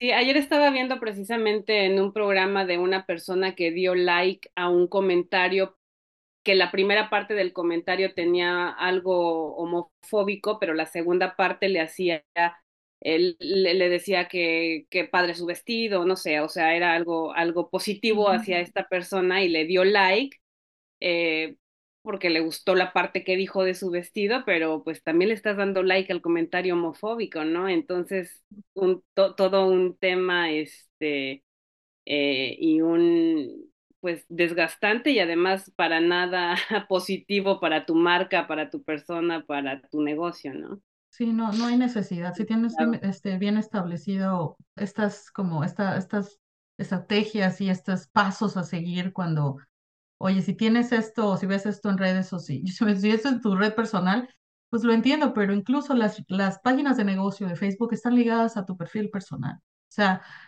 yo sé que es muy complicado, pero sí tienes que tener una, una línea hasta cierto punto, porque es muy fácil, facilísimo. Mire, todo lo que suban, todo lo que suban ahí se queda forever and ever, aunque lo borren, ¿no? Entonces, entonces hay que tener muy consciente la permanencia de la huella digital en donde sea, para, buen, para bien, perdón, y para mal. Em, claro. Creo que es importante mantener una línea de, de marca. De sí, y cómo codificar, ¿no? Porque igual puede ser, igual vuelvo al caso, igual en, en, en esta red de LinkedIn, al ser de negocios o más profesional, quizá tu manera de codificar va a ser mapas conceptuales, este, fichas, este, o pequeños videitos eh, más institucionales o testimonios, dependiendo de lo que estés buscando.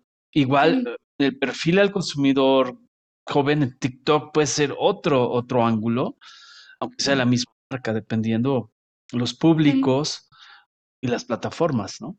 Sí, la verdad es que nosotros eh, ofrecemos también dentro de los, dentro de si es que se considera que se necesita para ese negocio, también ofrecemos eh, cosas, paquetes de, manejo de redes sociales. Y entonces en ese sentido, solamente eh, normalmente lo que hacemos es que trabajamos una sesión con los clientes, decidimos los objetivos, qué es lo que se quiere lograr y determinamos el tono, la marca, qué es lo que funciona para ese negocio y entonces nosotras hacemos el contenido, lo, lo, aprueba el cliente y después nosotras mismas lo calendarizamos y creamos los assets que sean ya sea de videos o de gráficos y todo va con un branding, o sea, todo refuerza la, la parte de la marca, la presencia de la marca y nosotros hacemos ese manejo que tenemos con ya varios clientes de manera mensual, o sea, eso... Ese es otro servicio, por ejemplo, que tenemos eh, en la agencia y que no es para todo mundo no, o sea, igual no es para todos los, todos los negocios y no todos están en las mismas redes sociales, ¿no? Claro. Oye, ¿les ha tocado, cuéntenos, ¿les ha tocado algún cliente que diga, oye, pero esto no me gusta, aunque sea lo que está, eh, digamos, diseñado específicamente para su negocio, para su público, etcétera, pero diga, no, yo quiero que salga mi tía, que es bien bonita, y diga mi tía que está bien bonito esto, y que diga que le gustó mi pastel y ya? ¿Sí les ha tocado enseñar al cliente? Sí, creo, que em, uno de la... Eh, creo que es muy común, ¿no, Dafne? Este, porque también escogimos eh, enfocarnos. Digo, ahorita ya que hemos crecido, ya tenemos como que un, una base de clientes más diversa, pero originalmente habíamos escogido gente, enfocarnos en gente que, como les decía, a lo mejor no tuviera tanto contacto, tanto conocimiento en el del tema digital entonces a esta gente a veces es más difícil eh, hacerles entender o explicarles por qué algo puede ser benéfico para, para su negocio.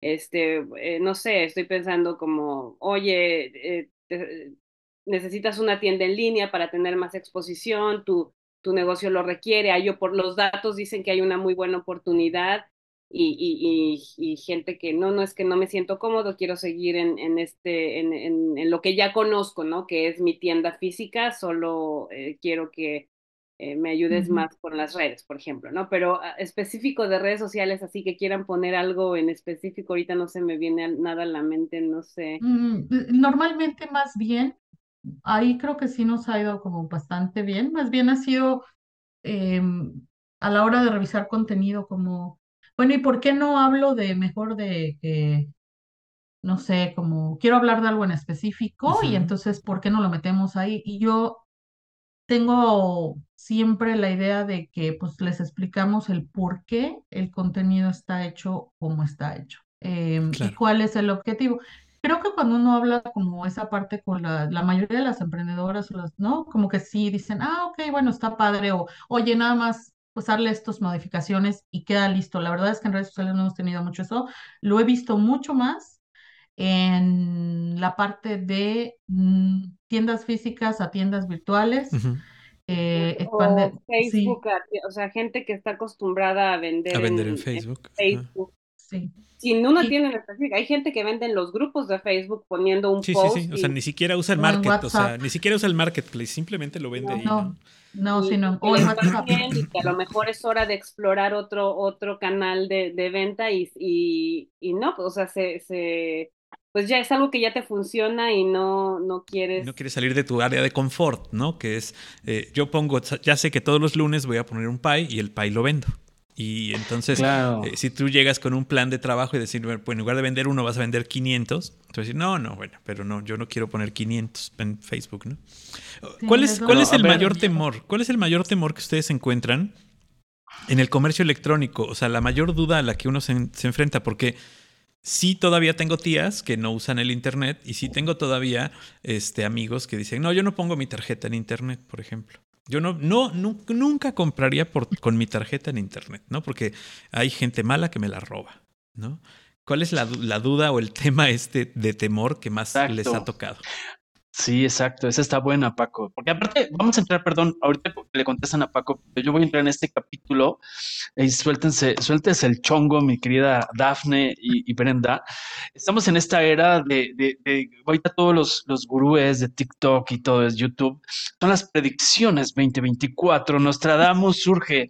Entonces, ¿cuáles son las tendencias 2024? si eres de ascendente en, eh, en, levantarte temprano cuando no hay que ir a trabajar, ¿no? exacto. Pero vamos a entrar con los temores. Este, esto le está teniendo miedo. Y ahorita entramos, se suelta en el chongo, en esa predicción de hacia dónde van las marcas. A ver, adelante. No sé quién le quiere contestar a Paco y los temores. Bueno, yo nada más así rápido lo que se me vino a la mente, son temores diferentes los del comprador y los del vendedor, ¿no? Claro, Porque no lo parece que el vendedor tiene muchos, muchos temores que hemos, que hemos visto. Creo que del comprador básicamente es la seguridad de sus, de sus datos y más específicamente eh, de, de, la tarjeta. Sin embargo, creo que eso está muy localizado a más a eh, Sudamérica, Centroamérica, México. Desafortunadamente por pues, ¿Acaso nos eh, estás diciendo que tenemos un problema de seguridad en Latinoamérica? Oye, no, ¿eh? O sea, por favor.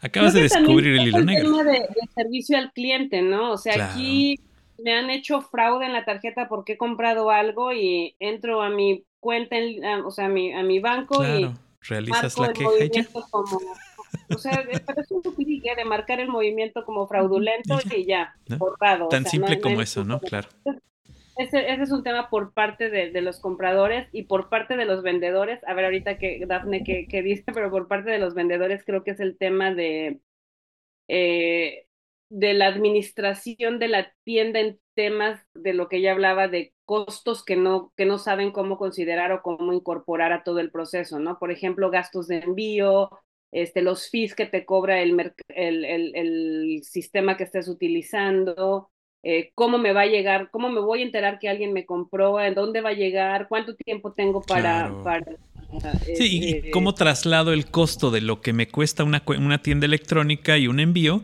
al cliente, o sea, cómo el cliente va a, asumir ese costo, ¿no? Eso es lo que en términos generales yo, yo veo, no sé, Daphne, si tú tengas algo más. Sí, no, yo creo que eso hemos visto mucho como, como el, el miedo a lo desconocido, porque aparte es, Sí, o sea, yo, yo veo que la gente que ha operado por WhatsApp, por Facebook, por Instagram, em, y que ha vendido así, o en Facebook, en Marketplace, em, o en México, creo que este, están por ahí otras plataformas. Es como esto ya sé cómo es, ya conozco cómo es el, proceso. quiero, claro, ya no me quiero enfrentar a algo desconocido, ¿no? Y, aquí, fíjate, es, interesante que digas de estas eh, herramientas que existen, que en México tenemos el, famoso Mercado Libre, que es esta página en donde uno puede vender y comprar, que eh, en numerología es bien interesante que sepamos que en el, en el pasado eh, fin de semana que en México se denomina como el buen fin, que es esta Oh. eh, trampa del SAT para saber quién usa tarjetas de crédito, eh, en, en Mercado Libre superó en ventas a Amazon. Eh, y no solo Ah, superó en ventas a Amazon, sino Mercado Libre en estos tres días del buen fin vendió más que en toda su historia. Imagínense ustedes, o sea, vean ustedes nada más el crecimiento del comercio electrónico gracias a la pandemia, porque eso sí podemos decir que es gracias a la pandemia, y la facilidad de uso de estas plataformas, que una empresa como Mercado Libre superó expectativas y vendió todo lo que tenía que vender en tres días. Es que ese es Entonces, un ya, punto es increíble, también, ¿no? hablando, hablando ahorita de, la- de lo que comentaban de las predicciones, ese es un tema también que la gente tiene que entender. Hacia dónde va todo es hacia el comercio electrónico. La gente ya no quiere salir a comprar, o sea, quiere salir a pasear al mall, pero comprar, o sea, mucha gente, especialmente eh, en- entre más joven la gente más común, que se sientan más cómodos comprando en línea, o sea, Sí, claro. es Mercado Libre, es eBay, es Amazon y al final del día Mercado Libre, eBay, Amazon también está hecho por gente que vende en esas plataformas, ¿no? O sea, eh, creo que va a llegar a un punto en donde o eres dueño de, de o vendes por e-commerce o compras por e-commerce, pero ya, o sea, Pero entonces- fíjense, perdón que te interrumpa, Brenda. Ahorita que voy a enlazar las ideas que están peloteando y junto con las predicciones y esa parte de los contrastes. Eh, Paco habló de los temores, ¿no? Tú estás hablando del comercio electrónico, las grandes tendencias y esas este, tendencias del consumidor. El otro día vi, me parece una, iniciativa que aplaudo, no recuerdo el nombre del comercio, pero era un zapatero y, y me encantó porque eh, eh, aquí voy a bajar este balón. Me encantó cómo bajó el balón de un principio del temor de lo que pasa con muchos consumidores, de comprar los zapatos sin probárselos.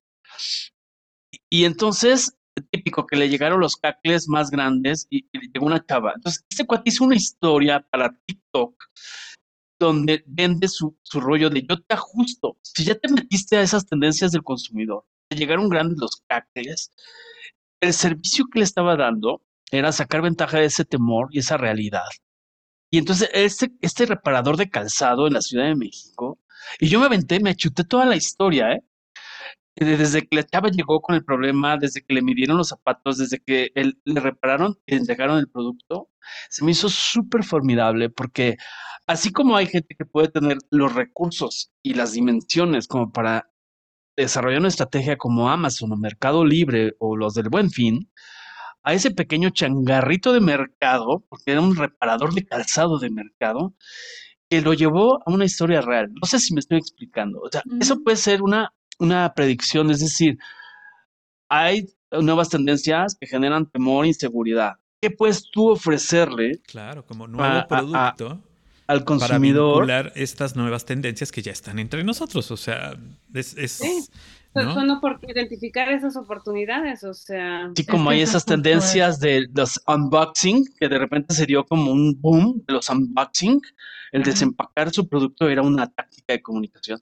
O el giveaway, que también de repente dices, de repente es muy enredado eso del giveaway. Acabo de ver uno de una cafetería aquí en Jalapa que digo, a ver, da tres aplausos, comparte el contenido, este, anota que no sé cuánto, y nunca me quedó claro quién gana y cuándo anuncian y todo. O sea, hay mucha confusión, ¿no? Entonces, ¿cuál sería la tendencia, mi querida Dafne, ya para ir aterrizando esta, esta ¿Hacia, historia? hacia dónde vamos? Pues hacia dónde vamos, creo que tener la apertura de poder encontrar oportunidades de negocio para lo que nos gusta, para lo que hacemos, para lo que estamos queriendo brindar, poner ahí disponible afuera, utilizando de manera amigable, sin pelearnos con las tecnologías, pero sí adaptándola al tipo de negocio que tenemos, a la personalidad como emprendedor que tenemos y al alcance de las herramientas que tenemos, porque pues no todo el mundo puede operar como Amazon, Mercado Libre y todas las grandes plataformas, pero también puedes empe- empezar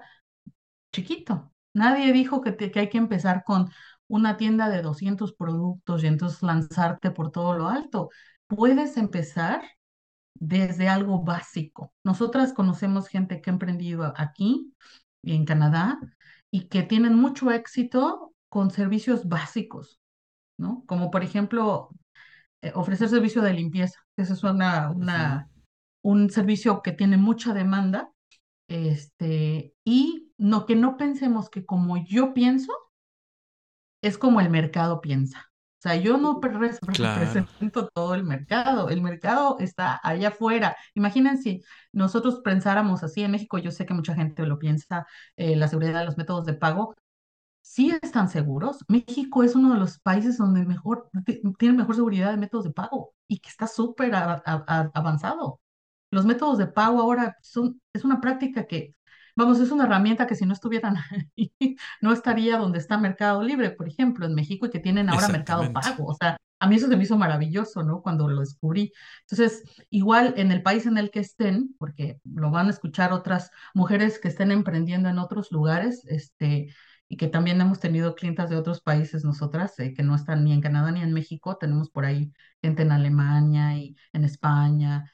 Y entonces ellas como que sí, sí nos fijamos que que esta apertura de mente, decir, bueno, si, si yo estoy pensando, estoy considerando vender a través de alguna de esas plataformas grandes, y siempre les digo, ¿por qué no vendes a través de tu sitio? Brenda se los ha dicho muchísimas veces. ¿Y por qué no, vendes, por qué no vendes directamente tú, no? Claro, evita el, evita ni lo consideran, ¿no? O sea, este ni, paso, lo pensaron. Claro. Ajá. Entonces, empezar, tus baby steps, como dicen aquí. Pian pianito, ¿no? O sea, empecemos de poquito, no todo mundo tiene que aventar las 50 redes sociales, las super 3, 4, 5 tiendas en línea, este, ni todo un equipo para manejar la logística de esas tiendas en línea. O sea, no, no, no, no, no. Empecemos por el principio. Claro, por abrir. Y que la gente que ya está operando y que, y, oh, y otra cosa es igual profesionalizar los negocios. Eh, hay mucha gente que sigue operando con, con sus direcciones de correo, por ejemplo, de Hotmail, de Yahoo, de, Gmail. Pasteles caseros arroba Hotmail, ¿no? Exacto. Y está bien, o sea, no hay nada malo en eso. Pero, Pero... Eh, nosotras siempre les decimos que tener, por ejemplo, el dominio y que sea como nosotras que tenemos eh, hola maram, arroba maramhub.com o hola arroba tu negocio.com, siempre se va a ver mucho mejor y te va a dar un nivel de profesionalismo diferente con los clientes, o sea, profesionalizar los negocios, mi negocito, mi changarrito, hacerle la profesionalización, tener un, dominio, tener tus eh, direcciones de correo bien, hacer un plancito chiquito de negocios. No todo el mundo tiene planes de negocio muy robustos, ¿no? Claro. Y usar la tecnología para tu propio beneficio con una mente abierta. Así es. Yo tengo todavía mi cuenta de AOL, por ejemplo, ¿no? Entonces sí, a lo mejor puede ser, ¿no? Que, que, la sigamos usando, arroba AOL. No, ya creo que esas ya ni existen. Ya, pero, ya le, no, Yahoo. ¿Quién tiene Yahoo? Yo sí tengo Yahoo porque fue la primera, ¿no? la primera. Sí, pero es yahoo.com, o sea, ni siquiera es MX, es .com, ah, no, porque es de, las es, es de, las originales. 234 arroba CompuServe. No, ya, ya la de que esas también ya no sirven. Pero sí tuve AOL, tuve CompuServe, tuve este eh, Prodigy, por ejemplo, ¿no? Que sigue siendo todavía por ahí. Eh, no, eh, muchas, muchas direcciones, pero lo más importante es que tu marca se note y se vea. Entonces, si tienes un at tumarca.com, pues es que, que, mejor, ¿no? Que tener establecida. Porque además es más fácil, siempre será más fácil que te localicen si pones tu nombre real.com ¿no? O sea, zapateriachuchita.com y tu correo es contacto arroba zapateriachuchita.com. ¿Por qué? Porque entonces sabes que ese es el correo de la zapatería Chuchita y no hay manera de que sea otro, ¿no? Es, es bien importante tener esta marca. Eh, a, veces eh, le tenemos un poquito de miedo. Y decimos, eh, no sé, me ha tocado gente que dice, es que es mucho trabajo, ¿no? O sea, primero sacar una página, crear un dominio, luego sacar el correo, luego estarlo contestando, luego no que abrir la, la página de ventas, ¿no? Eh, eh, pero este, precisamente este proceso es el que ustedes hacen, es el que hacen ustedes, que sea sencillo y se les dan eh, también como un plan de trabajo. Puedes empezar con una parte, después ir generando otra, después sumando otra y así te das cuenta cuál sí funciona, cuál no funciona, ¿no? Sí, hacemos, ten- así tenemos muchos clientes también, ¿no? Como que empezaron con, me ayudan con mi logo y luego ya Exactamente. pasó del logo al, al sitio web, a la tienda, a la, le manejamos las redes sociales, o sea, como también es, Poco también poquito. poco a poquito, o sea, también tienen que, y yo lo entiendo, pues cuando estás emprendiendo tampoco tienes mucho presupuesto, ¿no? Además, ¿no? Exacto. Y Eh, bueno, no sé, Brenda, cu- cuéntanos de tus predicciones. Saca tu turbante y dinos tus predicciones, por favor, para este 2024. Fíjate ¿Qué- que se qué me ves? hace, se me hace, bueno, una es definitivamente el comercio electrónico va a seguir creciendo, yo creo que todavía más, o sea, el crecimiento va a ser todavía más grande que en años anteriores, eso, eso es, este, prácticamente lo doy como un hecho, o sea, no veo por dónde se vaya de otra manera. La otra cosa es que creo que es muy difícil, en estos tiempos donde la info- hay tanta información y tantas cosas y estamos, este, eh, creo que la información también hace como que a la gente más creativa y le da ideas y, y, esto creo que lo que hace es que eh, a- vayan saliendo más cosas que ni siquiera nos podemos imaginar. O sea, creo que vamos a ver cosas que, que no tenemos ni idea y que hay que estar súper atentos a- y con un ojo a lo que está pasando en el mundo digital porque todo puede cambiar, ¿no? Ya sea una nueva red social, un nuevo canal de venta, una nueva forma de, de vender, o sea, como fueron los unboxing, como fue hacer viral algo, este, algo, algo así va, va a salir y hay que estar al pendiente porque este, porque creo que es importante eh, ser de los primeros cuando hay, cuando hay ese tipo de, cosas, ¿no? Ahorita lo que hablaban de TikTok, por ejemplo, creo que hay mucha gente que todavía no se está metiendo tanto a TikTok, lo que te le podría dar beneficio a las empresas de, pues, de ser los primeros en estar ahí y empezar a, a participar en esa red social como advertising, este, cuando no está tan saturado, ¿no? Como ahorita, o sea, yo me acuerdo hace años cuando Google era mucho más barato y más, este, más fácil de, de, de manejar. Entonces creo que, creo que hay que aprovechar todas esas cosas nuevas que, que vienen, que van a ser muchas, pero que no sabemos necesariamente. Entonces solo mi sugerencia es estar ahí con un ojo en, en, en el mundo digital para ver qué está pasando. Claro, y sobre todo dejar también que se acomoden las cosas, ¿no? Porque de repente vienen estas, querer estar en todo o querer ir donde, donde todo el mundo se forma. Por ejemplo, en su momento Periscope, que era, se me hacía una herramienta súper padre para las marcas, para la experiencia de compra, para todo ese tipo de cosas, pues ya vimos que se llamaba. Igual que, no sé, no sé en qué quedó Threads, por ejemplo, no sé dónde quedó el hilo, como que se deshilachó también se deshilachó el tema de bastante. Ay, Este, sí, pues, los influencers, ¿no? Como que, que también leí por ahí que una de las tendencias es que ya no se le va a dar tanto jiribilla a los famosos influencers, porque en aras de la credibilidad, ¿no? Porque era como muy forzado, no- se notaba, no era poco orgánico el tema de los influencers. Quizá algunos que, se- que sean realmente testimonios del viajero y de ese tipo, que sean orgánicas, ¿no? sí. Pero esa que, que quieran meter con calzador, que dices, ay, sí, será, como que no te la compro de tanto. Y me gustó mucho lo que dijo Dafne, yo con esta me despido, como diría Fernández, de Vicente Fernández, el tema de volver a las bases, porque se habla mucho ahora de la inteligencia artificial y, programa tu bot de contestación. Yo la verdad es que yo soy de esos clientes que, que los bots, creo que todavía estamos mm, en algo muy, muy eh, primario, donde te contestan lo que no le estás preguntando. eh, y creo que para mi gusto vemos clientes que eh, queremos la atención personal, que queremos que nos respondas lo que te estoy preguntando, y, este, y no que me, me ponga las condiciones de qué, cómo, cuándo, dónde y cuánto. Creo que es la venta forzada, a mí me saca urticaria. Entonces creo que también hay que ver esas, esas islotes, esos nichos.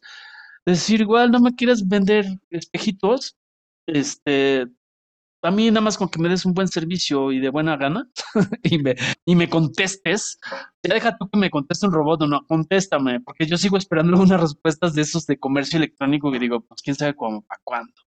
No sé, Ujú. ¿qué piensas, Paco? ¿Qué piensan ustedes?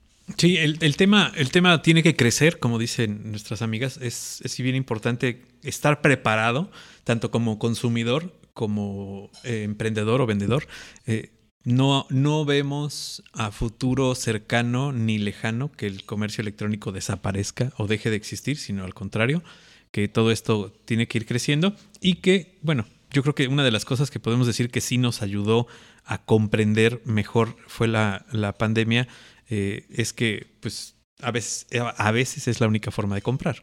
Cuando no podemos salir, cuando no podemos estar cerca de otros, pues la mejor o la única forma es el comercio electrónico y dejó muy buenas eh, enseñanzas, tal vez a algunos eh, les enseñó a la mala con alguna mala experiencia, pero a la gran mayoría yo creo que nos tuvimos buenas experiencias y contabilizamos las semanas de las pandemias de la pandemia como semanas en las que llegaba paquete y semanas en las que no llegaba paquete, porque siempre llegaba algún paquete de alguna compañía en la que habías comprado. Entonces nos acostumbró o nos abrió la puerta a acostumbrarnos un poco más en la forma urbana de comprar por internet. Obviamente es algo que tan solo en México y Latinoamérica, pues poco a poco se tiene que ir introduciendo en lugares donde pues a veces no tenemos ni siquiera energía eléctrica, ¿no? Pero, pero sí, va para arriba, va a crecer y la idea es eh, pues abrirse eh, a que todo aquel que tenga un dispositivo móvil en su mano pueda tener también acceso a tus productos y servicios. ¿no? Esa es la, la, opción eh, que estamos, ah, si bien ya nos, ya no sale el periódico y viene la sección de oportunidades y puedes ver dónde está el plomero, o ya no existe la sección amarilla, pues ahí están las redes sociales, ahí está el comercio electrónico, ahí está Internet tener actualizada tu base de datos y actualizado tus, eh, tus, tus, datos dentro de las bases de datos de Google y de los, de los buscadores más, más importantes, pues es más fácil que te localicen, ¿no? De repente pones buscar un, eh, eh, un negocio y el negocio no tiene ni siquiera una página o ni siquiera un perfil de Facebook y dices, bueno, y entonces, ¿cómo llego? ¿Dónde está? ¿Cómo se llama? ¿Qué venden? ¿no? Eh, oye, me recomendaron este restaurante. ¿Qué es lo primero que haces? Pues lo googleas, te vas a Facebook o, ¿no? o a cualquier red social. En el caso de WhatsApp, preguntas en tus grupos, ¿no? E, ese tipo de cosas es bien importante y parece que no, mucha gente dice, no, no, a mí eso no me gusta y lo está usando, sin darse cuenta lo está usando porque ya alguien por WhatsApp le recomendó algo y él ya lo compartió. Ahí estás usando una red social bien importante que es el WhatsApp y que además es persona a persona lo que antes hacíamos en la calle o lo que antes hacíamos en el, en el eh, en el garrafón de agua, ahora lo hacemos a través de WhatsApp, ¿no? Estas pláticas de, compartir nuestras experiencias con algunos negocios. Entonces, bueno, pues eh, queremos agradecerles muchísimo que este, hayan prestado su tiempo para hacer este programa, este, chicas. La verdad es que eh, nos da mucho gusto tenerlas de nuevo aquí a Dafne y a Brenda, que, que, ahora en otra etapa y en, otra, en otro emprendimiento, pero que sea otra, de otra vez, tengamos, hagamos una cita próxima para que en la próxima nos, nos platiquen si las predicciones que hicimos en este programa se cumplieron o no se cumplieron, ¿no? Claro que sí. Claro que sí, muchas gracias. No, al contrario. No sé, alguna frase, idea que quieran despedirse y si quieren darnos Que nos den sus redes, claro, sus redes. Llame ya, escriban ya. Eh, pueden encontrarnos en eh, marabhome.com. Ahí tenemos ligadas todas nuestras redes. Estamos en Instagram, en Facebook y en LinkedIn. Y no tenemos limitantes de que nada más tenemos clientes en Canadá. La verdad es que hemos colaborado con un montón de emprendedoras en diferentes partes del mundo, como lo mencioné. Em, por ahí tenemos disponible de manera gratuita un eh, ebook que trae algunos consejos prácticos para la gente que está empezando a, emprender. Tenemos una versión en inglés y está una versión en español. El sitio también está en inglés y en español. Em, y pueden bajarlo de manera gratuita para que lo lean, le den una leída, ven ustedes así como su checklist de lo que está ahí, si es que ya están operando o si es que están por emprender para que tengan una idea así muy general de las cosas a las que van a tener que, eh, con las que van a tener que trabajar y nada, pues muy agradecida con la oportunidad, la verdad. Estas pláticas se pueden extender horas y horas porque estamos hablando un montón de por horas. Y vamos a iniciar este año también con un reto de... Ya nos están llamando, ya nos están llamando, chicas. Vamos No, a iniciar este- con un reto de Instagram, entonces si nos siguen en nuestras redes este, para, para proporcionarles ahí información sobre el tema, ahí, ahí vamos a... Sí, es para hacerlo más claro en, en cuanto a cómo buscarlo, es Maram, que viene de, eh, a ver, de letrenos, ¿cómo está conformada esta marca? Por favor, Marmolejo, M-A-R, luego Am, de Amores, que es el Ajá, apellido de. Dafne, Maram, y Y luego. H-U, B de bueno. Así Hub. es, Ajá, hub de concentrador. Sí, ese es nuestro sitio web. Y en, en Instagram estamos como arroba Maram Maram Digital. Hub Digital, ¿no? Ok, muy De bien. todas maneras, si no métanse al sitio y ya ahí le dan Sí, clic no, en las redes sociales y los va a llevar a, la- a cualquiera Así de es, nuestras redes es una, sociales. una página de color, de color púrpura, una página moradita, muy bonita. Ahí Sí. es para que ustedes la encuentren. Perfecto, pues gracias Dafne, gracias Brenda, es un gusto que sean ustedes quienes nos den la patada en este 2024 para iniciar con muchas ganas y pues les recordamos que estamos en la plataforma en Spotify como Algoritmo X, que nos pueden seguir a los que todavía usan Facebook como Algoritmo X. A los abuelitos. Y pues les recordamos a los abuelitos como yo, como yo comprenderé. Abuelito, dime tú. Y entonces, esa parte, recuérdanos por favor, Paco, para los que nos quieran hacer alguna aportación donativo a- hacia nuestra eh, cuestión esta de, ¿cómo se llama? PayPal, Así es. desde cualquier parte es, del mundo. Es la página de PayPal, que es PayPal, así P-A-Y, P-A-L, punto M-E, o sea, PayPal Me, diagonal, algoritmo X, y ahí les da este, el acceso a darle. Cuando ustedes dan PayPal Me, diagonal, algoritmo X, sale mi nombre, Francisco Disfink, y ustedes ahí ponen. Este, su donativo y cualquiera de los que hagan durante este año 2024, vamos a agradecerlo muchísimo para que podamos seguir haciendo este programa de manera gratuita para ustedes, para que sea este, pues, continuo y constante la creación de contenidos. Y bueno, pues para cerrar este programa, como siempre, la recomendación, Emilio, de que nos sigan en nuestras redes sociales y por supuesto escuchen, comenten y compartan. Hasta la próxima. Muchas gracias, hasta la próxima. Algoritmo, Algoritmo X. Emilio Retif. Francisco Disfín. Esto fue Algoritmo X.